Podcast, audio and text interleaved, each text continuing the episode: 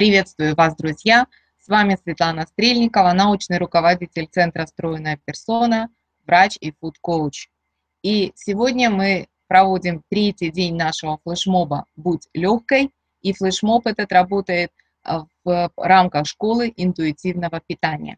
Итак, давайте посмотрим а, третий день, что, у нас, что нам с вами еще нужно сделать для того, чтобы быть легкой. Итак, получайте удовольствие от еды. Все, как вкусное, связано с полезным.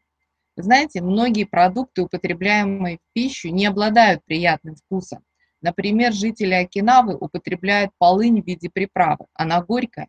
Да и некоторые специи горькие или кислые, даже картошка или каша. Что уж в них такого вкусного? Однако в процессе эволюции эти продукты прочно вошли в рацион, и мы получаем от них удовольствие.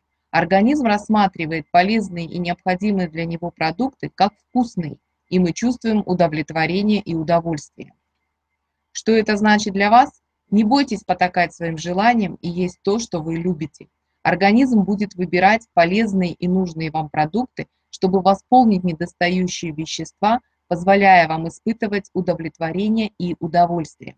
И если вы будете следовать за сигналами своего организма и слышать, слушать их, то ваше питание не э, будет сбалансированным и не будет отличаться от того, что принято называть здоровым питанием. Решение. Позвольте себе наслаждаться процессом еды. И простое действие для жизни.